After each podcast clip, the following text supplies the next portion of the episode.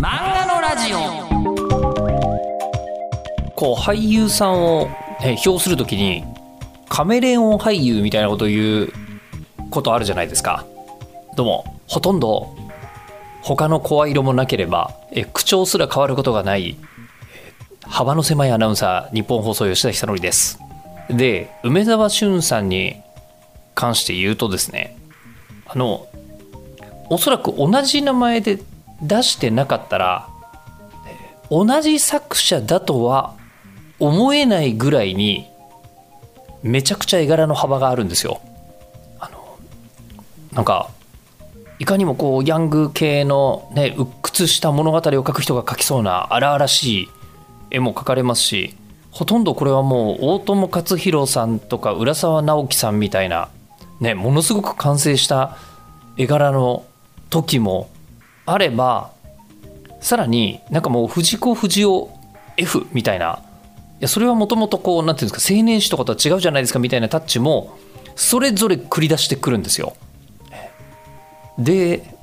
これってめちゃくちゃすごいことじゃないですか。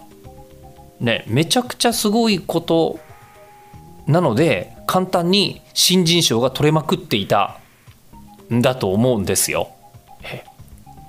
でただ連載ということになると、まあ、短編をねいくつも書き分けるみたいな連載もありますけどあのそういうのじゃないえ一本の大きなストーリーがある作品をなぜえ今こう書き始めているのかみたいなことがですねちょっと今回お伺いしたいところなんですよ。えー、ということで梅沢俊さんにはい、えー、まあね1年以上間を空けて漫画大賞の後、えー、お話を聞く機会でございます。ではどうぞ。えー、っと、父親公務員だったはず。ちょっと待ってください。ちょっと待ってください。はい。それは一番時間通りにちゃんとお仕事行かないといけない。うん、そうそうなんでしょうね。はい。でもな、なんだろう と。特に、あ、でもなんか無意識でね、父親と反対のことしようとか。あったんですかね。そういう反抗心っていうのも、まあ、意識的に覚えたことがあるわけじゃないっていう。いや、まあ、親との仲倹約 だし、今もそうなので、あの、全然やりとりもないんですけど、ただ本当、特に僕が、なんだろう、漫画家になるならないみたいなことも何も言ってないですし、向こうも知ってるのかどうか定かでもないぐらいですね、父親も。本当ですか？はい。そうなんだ。はい。本当に秘密主義で。すん、まあ、秘密主義ってわけでもないですけどね、まあ、単純に、なん、なんでしょうね。まあ、と、と、母親は、あの、僕、あの、結構18ぐらいの時に死んじゃった、病気で死んじゃったんで、あれなんで、で、父親とも本当中学くらいからこ、こいつ嫌いだなと思ったら全然話さなかったんで、特になん、なんでしょう、親から干渉っていうことは、そそんなに、なんだろう、避けてたというか、別に漫画、ちゃんと勤め人になるみたいなことも言われなかったです。何も言われてないです。ただ今のあの話をお伺いすると、はい、確かにあの毎日9時5時で働くお仕事にはつかなそうなメンタリティーだなとそうなんですよね。これも無理だなともう。それは高校生の時もはっきり思って。だからなんか漫画家か小説家みたいななっても家で家から出ないでできるものがいいなと思いましたね。はい、その時に自分にこうお話を作る才能とか絵を描く才能があるとかいうことはもう全然考えてないっていうことですよね。うん才能っていうのはあんまり考えてないかな。才能あるなしっていうことではあんまり考えたことないかもしれないですね。まあ、とにかくなんかそういう職業につけば毎日通勤したりしなくて済むな っていうのが多分一番大きかったと思います。その欲求に従って状況に適応していったら、うん、いつの間にかもう作品をコンスタントに書く人になっていた。そうですね。はい。えそこで才能とかそういうことを考えないっていうことになると？うんいやなんかなんだろう才才特に漫画家の才能とかっていう動向で考えたことなかったかもしれないですけどやっぱり19、20歳とか前半とかってやっぱり一番何でしょうもうテストステロンが出まくってる時なんで、なな特に漫画とか何にかかわらずお俺俺のが一番やばいみたいな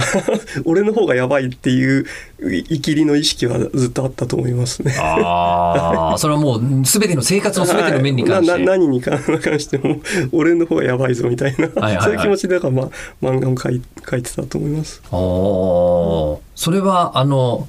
あのなんて言うんでしょう満々と今までの作品にずっと感じる、そうですね。最近はでもだいぶ薄れたはずです。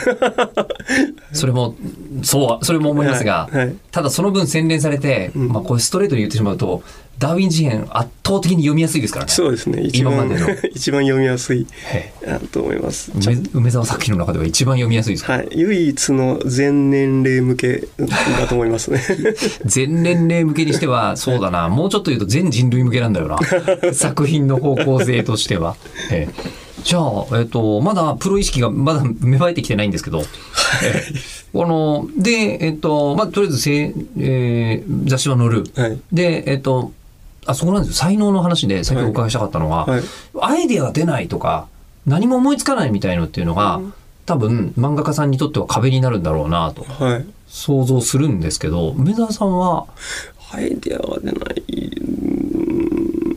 でも僕なんだろう基本的に昔その頃って短編ばっかりしか書いてなくて、はい。そんないっぱい今までにもこれあの今テーブルの前にあの今まで書いてきたものはあの単行本が並べてもらってるんですけど本当少ないなっていう印象で 20年以上やってこれぐらいしか書いてないんだって思ったんですけどだからなんだろうなんか思いついたらあの書いてあ特にだから時系列で言うと大学を出てそしたらちょっと一人暮らしさっさと家出ようと思ってそうするともう家賃毎月払わなきゃいけないじゃないですか。ど独立段階で、はい。そうすると就職しようとか思うじゃないですか。あそれはだから一切なかったもうもう無理だと。なかったんで就活も何もしてないですですし、もうそこは初めからもうないそうですそうです。もう出て、はい。でひあのすごい安アパートで一人暮らししてでとりあえず短編書いたら何十万とかもらえるんでそれでまあ家賃払ってでちょっともう貯金がなくなってきたらまた次の書かないとな っていう感じのうん気持ちでしたねはい。それってでもやっぱりねあの必ずさ賞金がもらえるっていうあでもそのぐらいの時は結構えっ、と223の時はヤングジャンプでいろいろかあの短編とか書かせていただいたりしたと思うんですよね。うん、本当にそうなんです。あの梅沢先生のもう一つの特徴は、はい。えー小学館講談社集英社ほぼみんな書いてるっていうね、あそうですね、ええ。そういえばそうですね。太田出版もあります太田出版もありますね。あそうですね、あなんかと特になんなんでしょう？うーんそうですね。でも今作家さんって結構出版社自由にいろんなところで書かれてるんじゃないですかね。そんなこともないどっちかというと、はい。どこかの出版社でずっと書いてらっしゃる方が多い感じはああそうなんですかね。ありありますけどそれってやっぱりあの多分賞金嵐時代が あのすごいこう役に立っているのではという。そうかもしれないですね。まそうですね。貴族意識が薄いのかな。あでもなんでしょう。やっぱ短短編っていうのが一つあると思うんですよね。短編って雑誌の中であの結構その雑誌のカラーじゃなくてもいいんでちょちょっとむしろ違うものを入れて好きなことしてくださいみたいな なんかアンケートもそんな気にされないしあのなななんかちょっと変わったことを好きにやっていいよみたいな枠なのでだからあんまり気気にしないというかそうですね出版社とか雑誌のカラーを気にしなくてもいいちょうどいい位置だなと思って、その代わり気にしてたことはうん、あの正直さっきもういきりとおっしゃってましたけど、はいあの読んで、はいえーインパクトがない作品がないんですよ。そうそうそうですか？えー常に、はいうわー思いついちゃったんだこんなことっていうものが必ずなんかあるんですよね。はいえー前あそうです多分漫画家さんにきっと多い依頼で「まるみたいなの書いてください」っていうかつての代表作とかについて言われる方多いと思うんですよ。え編集さんからですか？編集さんから依頼があった場合ってうん。それこそねこの間河野文雄さんにお話をお伺いした時はあのもう桜の国出した時に、ね、夕凪の街桜の国を出した時に、ああいうのを書いてくださいっていう依頼がすごく来たけど、ー一度自分で書いたものも書きたくないからっていうふうにおっしゃってた。ん。ですけど、やっぱりそういう依頼が来ても不思議がない気が、うんなんだろうあんまり依頼されてか書いた覚えがあんまりないような気がしますね。っていうこと？は、本当ね多分ゆこの一番最初に出した短編の「ユートピアズはい。」はなんか短編集が出したいなと思ってはい。でなんか何話か書いてこんな感じで連短編かできませんかみたいなことを当時ヤングサンデーの担当さんに言ってそれでなんか書かせてもらった感じですね。でもユートピアズ、はいあの、なんですか、なんていうんだろう、統一感というのが、うんあの、作家さんの個性はめちゃくちゃ感じるんですけど、あの、話自体のうん統一感はかなりバラバラじゃないですか。そうですね。えバラバラだと思います。これ、なんだろう、あ、でも結構い、1ページ目は言ってもいい作品が多いんで、うん梅沢先生の作品は。はいえーだ例えば、えっ、と、盲導犬を育てるように女王様を育てる話。はいもう、これは僕が口で言ってもダメなんで、今ので何って思った人は読んでください、ユートピアズ。ね、ポリティカルコレクトネス版も出てます。はい最近そそっちの方がおすすめ。今それはちょっとあのちゃちゃんと僕の反省の文が述べられてるんで、あの短編の後に。入ってますね。はいあれ、反省文なんですかあれ？反省文です。反省文はい。この頃の、あの、これまだ20代の頃ですよね。そうですね。20代の頃にこういうこと思いついちゃったぞと。はいはいえーとかですね。あのーあとはなんていうのかな。えっ、と、あ、でも今となっては女の子の方が病んじゃう DV ものってのも結構あるっちゃあるうんのですが、まだない時代にそういうのがあったりとか、あとは、そうですね。あのー女性専用車両に入っただけでみたいな。そうですね。えーあれは何から何まで良くなかったんで、しっかり反省文を。反省文、反省文確かにユートピアズの、ポリティカルコレクトネスバージョン版の方も読ませていただいたんですけど、あの、えっ、と、無自覚じゃないです。当時は無自覚なんですよ。はい。時代はこう20に流れてますからねそうなんですよ。そうすると、これ良くないなって本当自分でも思うので、はい。だから昔、あ、本当それこそ、なん黒歴史なんですけど、こんなの書いちゃったなっていうのは、でもほとんど振り返って全部ありますね。うんでもこれが本当に誰とも被んないんですよ。で、あと、僕も多分初めて読んだの20年近く前だと思うんですけど、えっ、と、覚えてるんですね。す。今でもあり。がとうございますう。ん言い方変ですけど、こんなに気味の悪い話はない そうですね。という意味で、でもななんか今思うとやっぱ自分が好きだったそのえあの藤子先生って SF 作品で怖いあの話いっぱい書かれてるじゃないですか、はい。そういうのの影響も大きいと思いますね。すごい好きだったんで。あの、割と藤子先生の SF 作品って、はいはい。大人が出てくると残酷ですよね。そうですね。すごいダークな、あの SF の短編たくさん書かれてるのでそれも大人向けの多分雑誌で書かれてたと思います。あ、多分ビッグコミック系だとそ思いますうそうですね、はい、で、それで、まあ、これも、ただ、これを思いつくことがまずすごいんですけど、この数思いつくって。で、それを、あの、持っていって、連載させてください。はいそして、えっ、と、じゃあ単行本に、え短編集に出したいです。そんなになんか普通か叶うことじゃないんじゃないかいやっていう気が。だから当時まだ出版業界が多少潤ってたから なんかそんなに売れなそうみみたいなやつでもなんかちょっとそそういうい異物をまだ抱え入れる余裕がああったと思うんですよ今持ってってもダメダメだと思います実験育成枠みたいな。だからなんか短編ってそういうとこあると思うんですよね結構上編だとやっぱ人気取らなきゃとかあの単行売れなきゃっていう圧があると思うんですけど短編はそんなあんま期待されないんでそれがなんか楽楽だったし、まあ、短編で形式も好きだったんで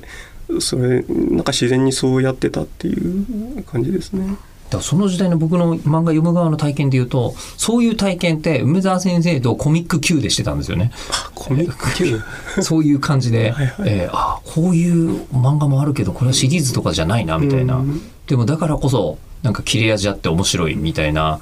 そう、キャラに寄っていかないんですよね。そうですね、はいえー基本的にアイデアはい。一本っていうのが強いですねユートピアスなんかは。うん。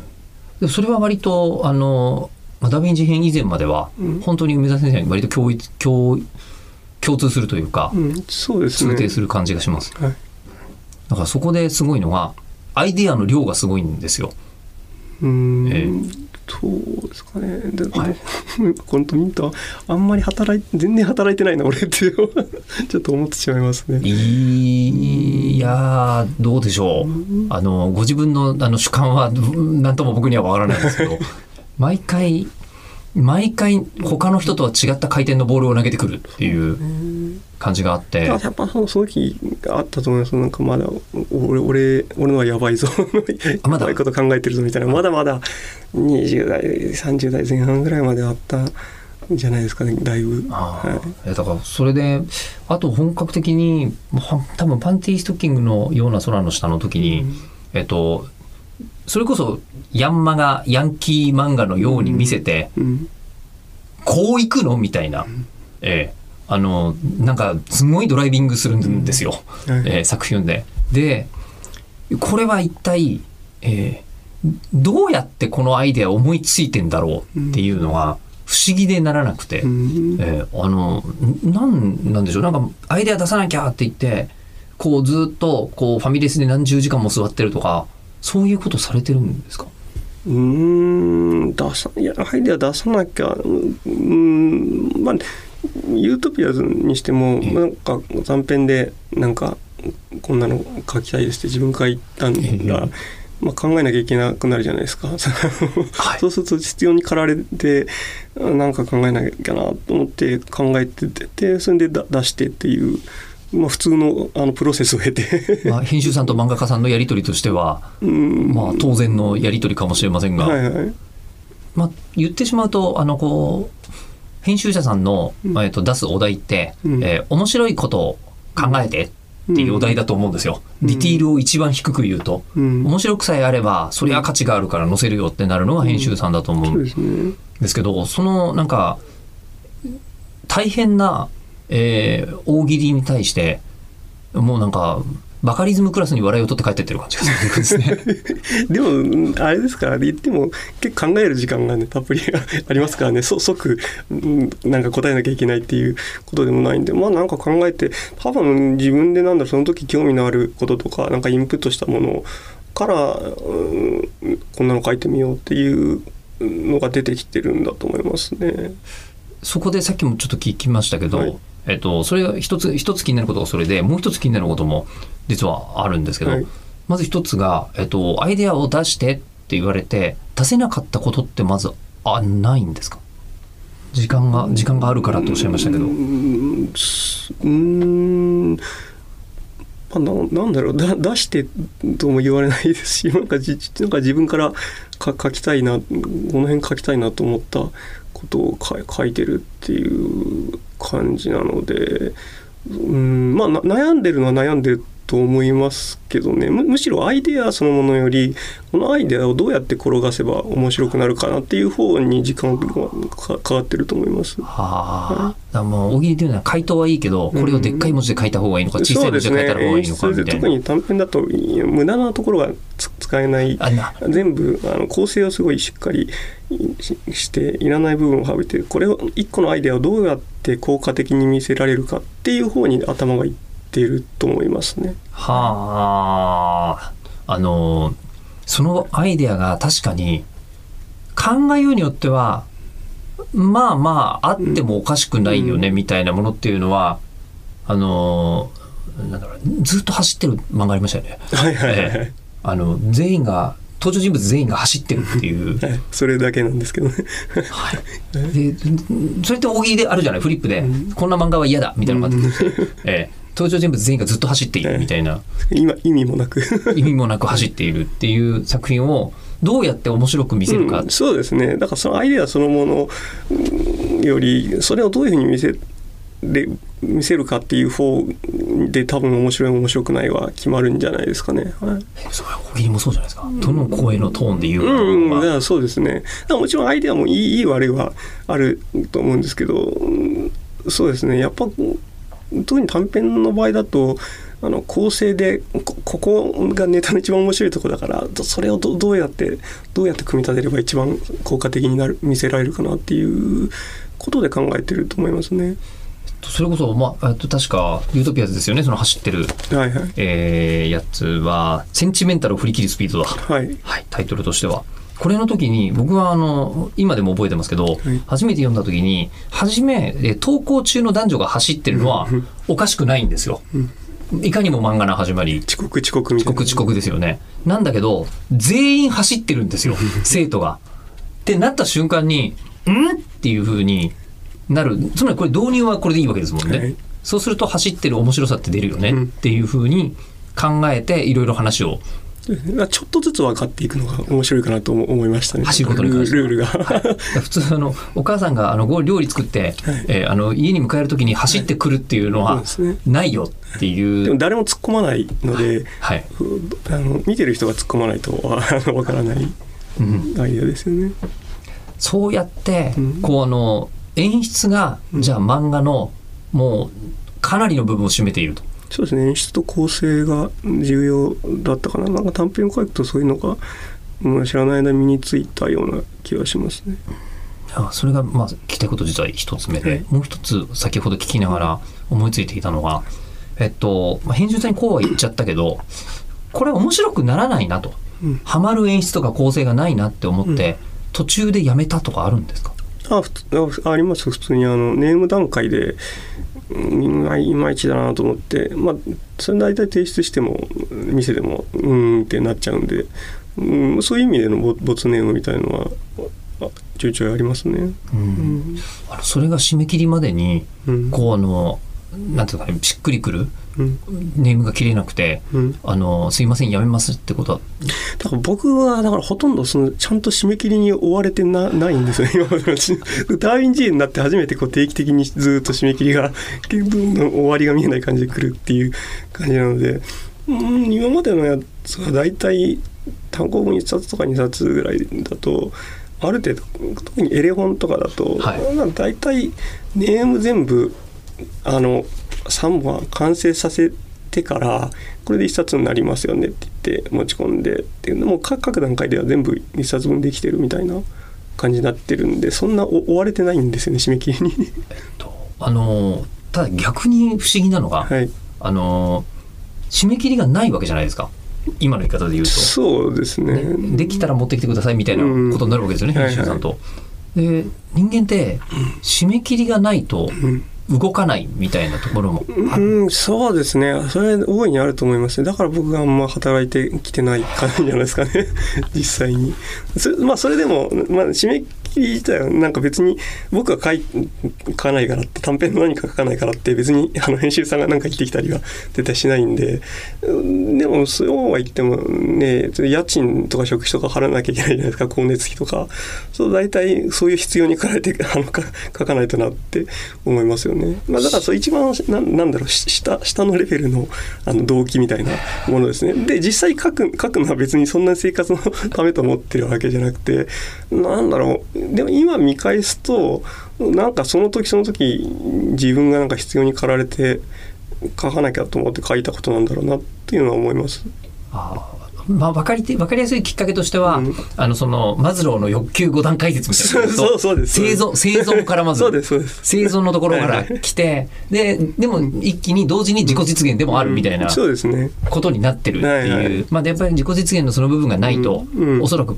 書いててなんかドライブするものがないんだろうみたいなそうだと思いますね。はあ。じゃあなんて言うんでしょう。ある意味創作活動にもうなんか悩んで筆を折ろうと思うみたいな感じにはなっていかない、創作活動に悩むというよりはなんかい生きてること自体にいつも悩んで えーると思いますね。もううんうんもううんざりしちゃって。もう本当に、はいあのそうなんですよ、はい特に初期短編はそうですね。はい。特にあと一匹と九十九はい匹と、その辺なんか本当自分がもううんうんざりここの世うんざりみたいなはい気持ちをちょなんかもう。なんだろう僕自身を直接投影するような主人公っていうのも我慢作らないんですけど全然別の人間を通してであるけどそういうなんか鬱屈したものを漫画を通して出してでなんとか本当犯罪者とかになんないでいられたみたいな ところはあると思いますけど。やっぱりなんかあのー全体的に今のこの世の中このままじゃおかしいよねみたいな感じがムードとしてずっと漂ってうん。いる。だって。まあなんかそうですね、まあ、じ自分自身がそういうなんか生生きづらさであったり抱えるっていうのもあるし社会に対してもずっとムカついてるっていうのもあるんで、まあ、そういうのがなんか出てる出てるなって思いますけど。うん。あの実際のところ僕はあの時々冷静になって、なんでみんなネクタイするのかな脊椎動物が首に紐つけてるって相当おかしくない？みたいな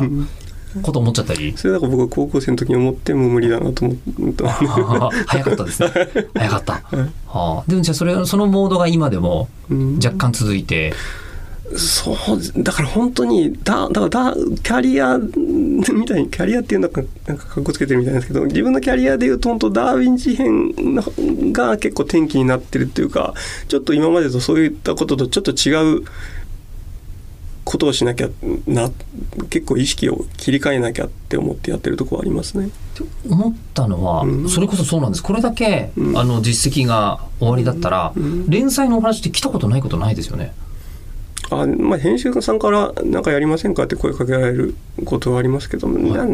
別にどれも売れてないですからね全然。ちょっと待ってくださいちょっと待ってください。なんでべ別にあと特に短編集そんな自由ないですからね。あのなんか短編やりましょうとは言言われないですもんな需要？うん。確かに。なあんまないじゃないですか短編集って。短編集だけで、まあ、小説の方とかだと、うん。まあ大体短編集ばかりを書いていらっしゃる方というのもうん。中にはいらっしゃいますが、確かに4コマ漫画の方は専門でいらっしゃいますが、うん短編の専門の作家さんというのはあまり漫画業界では見ない、まあ、今は特にもう売れないですからねやっぱり。漫画の人気の獲得のもんの仕方の問題なんでしょうね。うんそうまあそうですね。だからあんまりその人気とか考えなくていいのがいいなっていうことでややってた感じですよね僕は。あのこれ他の方のお名前を出すのもねこれだダメってことはないと思うんですけど僕あの山下智子さんとは読んでて、はいはいはいはいあの山下智子さんって短編本当面白いなっあてすっごい思うんうんですけど、あの多分世の中でみんな知ってるのって異国日記なんですよね。うんあれこの間完結しますけど11巻、そうですね。えーじゃないですか。はいはい。だからあの異国日記が多分3巻で終わってたらみんなそんな知らないんじゃないのかなとかう。んそうですね短編集僕も読んだことありますけどすごい面白いですよね。面白いですよね。はいええという気がちょうどしていて、うんでもうあの梅沢さんは自分事としてうん短編でなんかこうあの一生食べているプロの方っていうのはそんなに思いつかなかった。うんちょっといないあんまりいないんじゃないですか？はい。うんだからそその一生だからそそこでもうなんでしょう？僕今44なんですけど、はいこんなに生きるとは思ってなかったんですよね。うん40超えてい生きてると思ってない書き方ですよね。だから本当基本的にちょっと 原稿書いてまあ次のやや家賃がなんとか払えればっていう感じでなんかそういうこうしてる間になんかしなんか死ぬんじゃないかなみたいに思ってたんですけど、うん、だから。40見えたぐらいからちょっと俺これまだ生きるんじゃないの？みたいな、はい。気持ちになってきて、えそうすると短編ずっと書いてても別に売れないしもう結構やりたいことややっちゃったっていうのもあるからなそういう意味でもちょっとなんか次やるとしたら長編うんやっといた方がいいのかな。もう40超えて生きるんだったらみたいな、そういう気持ちですね。え結構なんか動機家賃と似てる感じしませんか？そうですね。長期契約だな、うんどうやらこの人生みたいな。そうなんですよね。だからもうは割と早死にする前提で書いてたと思います。ここからは、あのもうなんか20年ローン抱えるようなものだなみたいな。そうですねもしかしたらこれ早死にないかもみたいな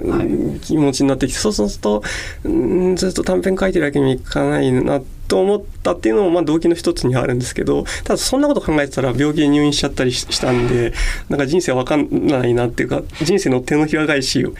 怖いなって感じですよね。そうモードを切り替えたらすぐ死にそうになるんじゃ これあの人生の順番としてダーウィン事変の後にまあ入院なさったりとかうん。あったっていうのが逆に入院なさってからだったらダーウィン事変始められてなかったかもしれない。うーん。どうどうなんでしょうね。だまあ、でもなんかい生き延びてたらなんか書かなきゃ長編書かなきゃってなってたうん気がしますね。体力的にもなんかここら辺でやっとかないとやれないよなっていう気持ちもあったと思いますし。ちょっとそのダーウィンの話に、はいえっと入ると多分そこはすごい時間をちょっと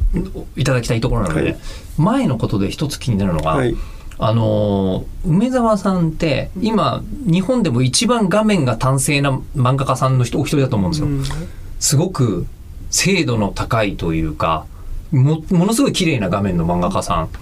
だと思うんですけど、初期って勢いの漫画家さんなんですよ。こう言っちゃなんですけど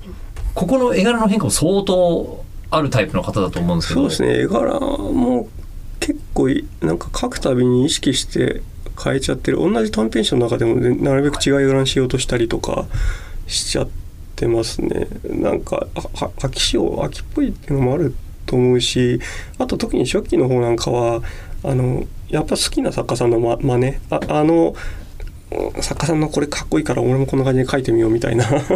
本当オマージュではない。もう本当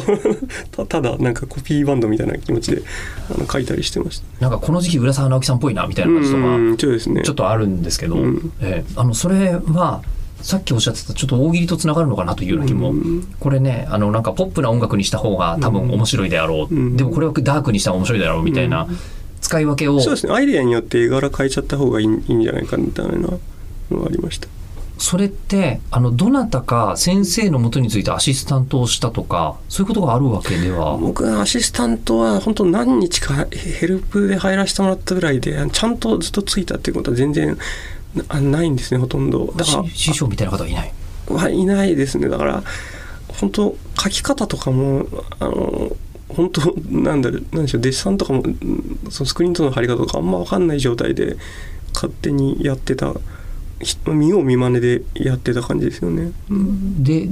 いつの間にか受賞もしちゃったから、うん。そうすると今度編集さんが「いやここはこうなんだよ」っていうふうに指導してくれるとか。うん、なんか言言われたと思いますよ。なんかこれだと分かりにくいとか、うん、こうした方がいいんじゃないか。うんそうですね。でもただななんでしょうね。そんなにこうなんでしょう。い山っ気のある編集さんが近づいてくるタイプではない と思うんですよね。これこいつで当ててやろうみたいにあの思われうんないのでそそんなにななんかそうですねアンケート上目指して頑張ろうとか売れようとかっていうのも言われてない。言われ言われたことがあまりない。ない。あまあ俺に言っても無駄って思ってるんじゃないですかね。多分。まあ、その代わりあの実のある漫画を作ろうっていう面白いものを作ろうよって多分方がいらっしゃってるんだと思いそうます。そうです。まあ好き好きって言って声かけていただく方もいるので。そうですね。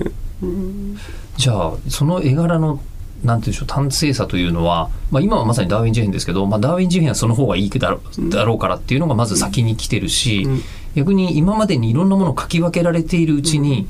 いろんなことをなんか十種競技でやってると、なんか根本的なうん。体の能力みたいなものがすっと磨かれているのではと。うん。そうですね。そういう意味では長長編って僕自身も初なのであのはい。先の見えない長編っていうの自体が、そうすると本当わかなんでしょう。どうやってひ引っ張ってあのああ読者の興味を引き続ければいいのかっていうのはその長編をやってないんでわわかんないんですけど自分は読んできてはいるんでなんとなくはわかるんですよね。でまあその辺はあのアフタヌーンあのもう本当プロの編集さんがいるんでこうそうそういうところは本当聞いてあのこういうふうにした方がいいみたいなのは割と取り入れて、うん、書いたりしてますがやっぱり言ってもこの続きものって言ってもまあ特にアフタヌーンだと30ページぐらいあの1話あるんですけど、まあ、その中でのやっぱ起承転結というか構成みたいなものがあのどうやってすれば面白いかっていうのはあるのでそれはなんか短編でやってることとそんなに変わらないというかそのまま流用できてる部分は多いと思います。ここでやっとこうダンダーウィン事変の話に入ってもいいかなっていう気がしたのですが、じゃあちょっと長期連載があのこう梅沢さんと話しててそういやすごく不思議だなと思ったのがあの才能っていう話にならないんですよね。いやめちゃくちゃ才能あるんだと思うのですがなんというかあの初めからあんまりトレーニングしなくても150キロ投げられる人がたまにいますよねみたいな感じ？でそういう人にあの150キロ投げられてすごいですねって言っても、うんまあ、別にあの嬉しいともなんともみたいになるんですよ。へなんかあのこれが本当の才能？いやもう皆様いろんなタイプの才能があるんですけどあの説明できたら才能でないとするならばこんなに説明のつかない才能である梅沢さんっていうのはなんか今までの中でも格別の何かのある方なんじゃないかなという気がいたします。ね、なんか絶対音感がある人が音楽の才能あるみたいな感じであの絶対エンタメ漫画感があるというかエンタメ漫画を描くために必要な能力が異常にあるっていう感じがするんですけどもさてでその能力をバーンと、ね、全面展開して作ったダーウィン事変については次回からついにお伺いいたしますちょっとだってエンタメ全体見渡してもあのテーマでエンタメしてる作品って漫画に限らずないと思うんですよね。ってことで次回配信は9月11日、えー日曜日午後6時予定です。お楽しみに。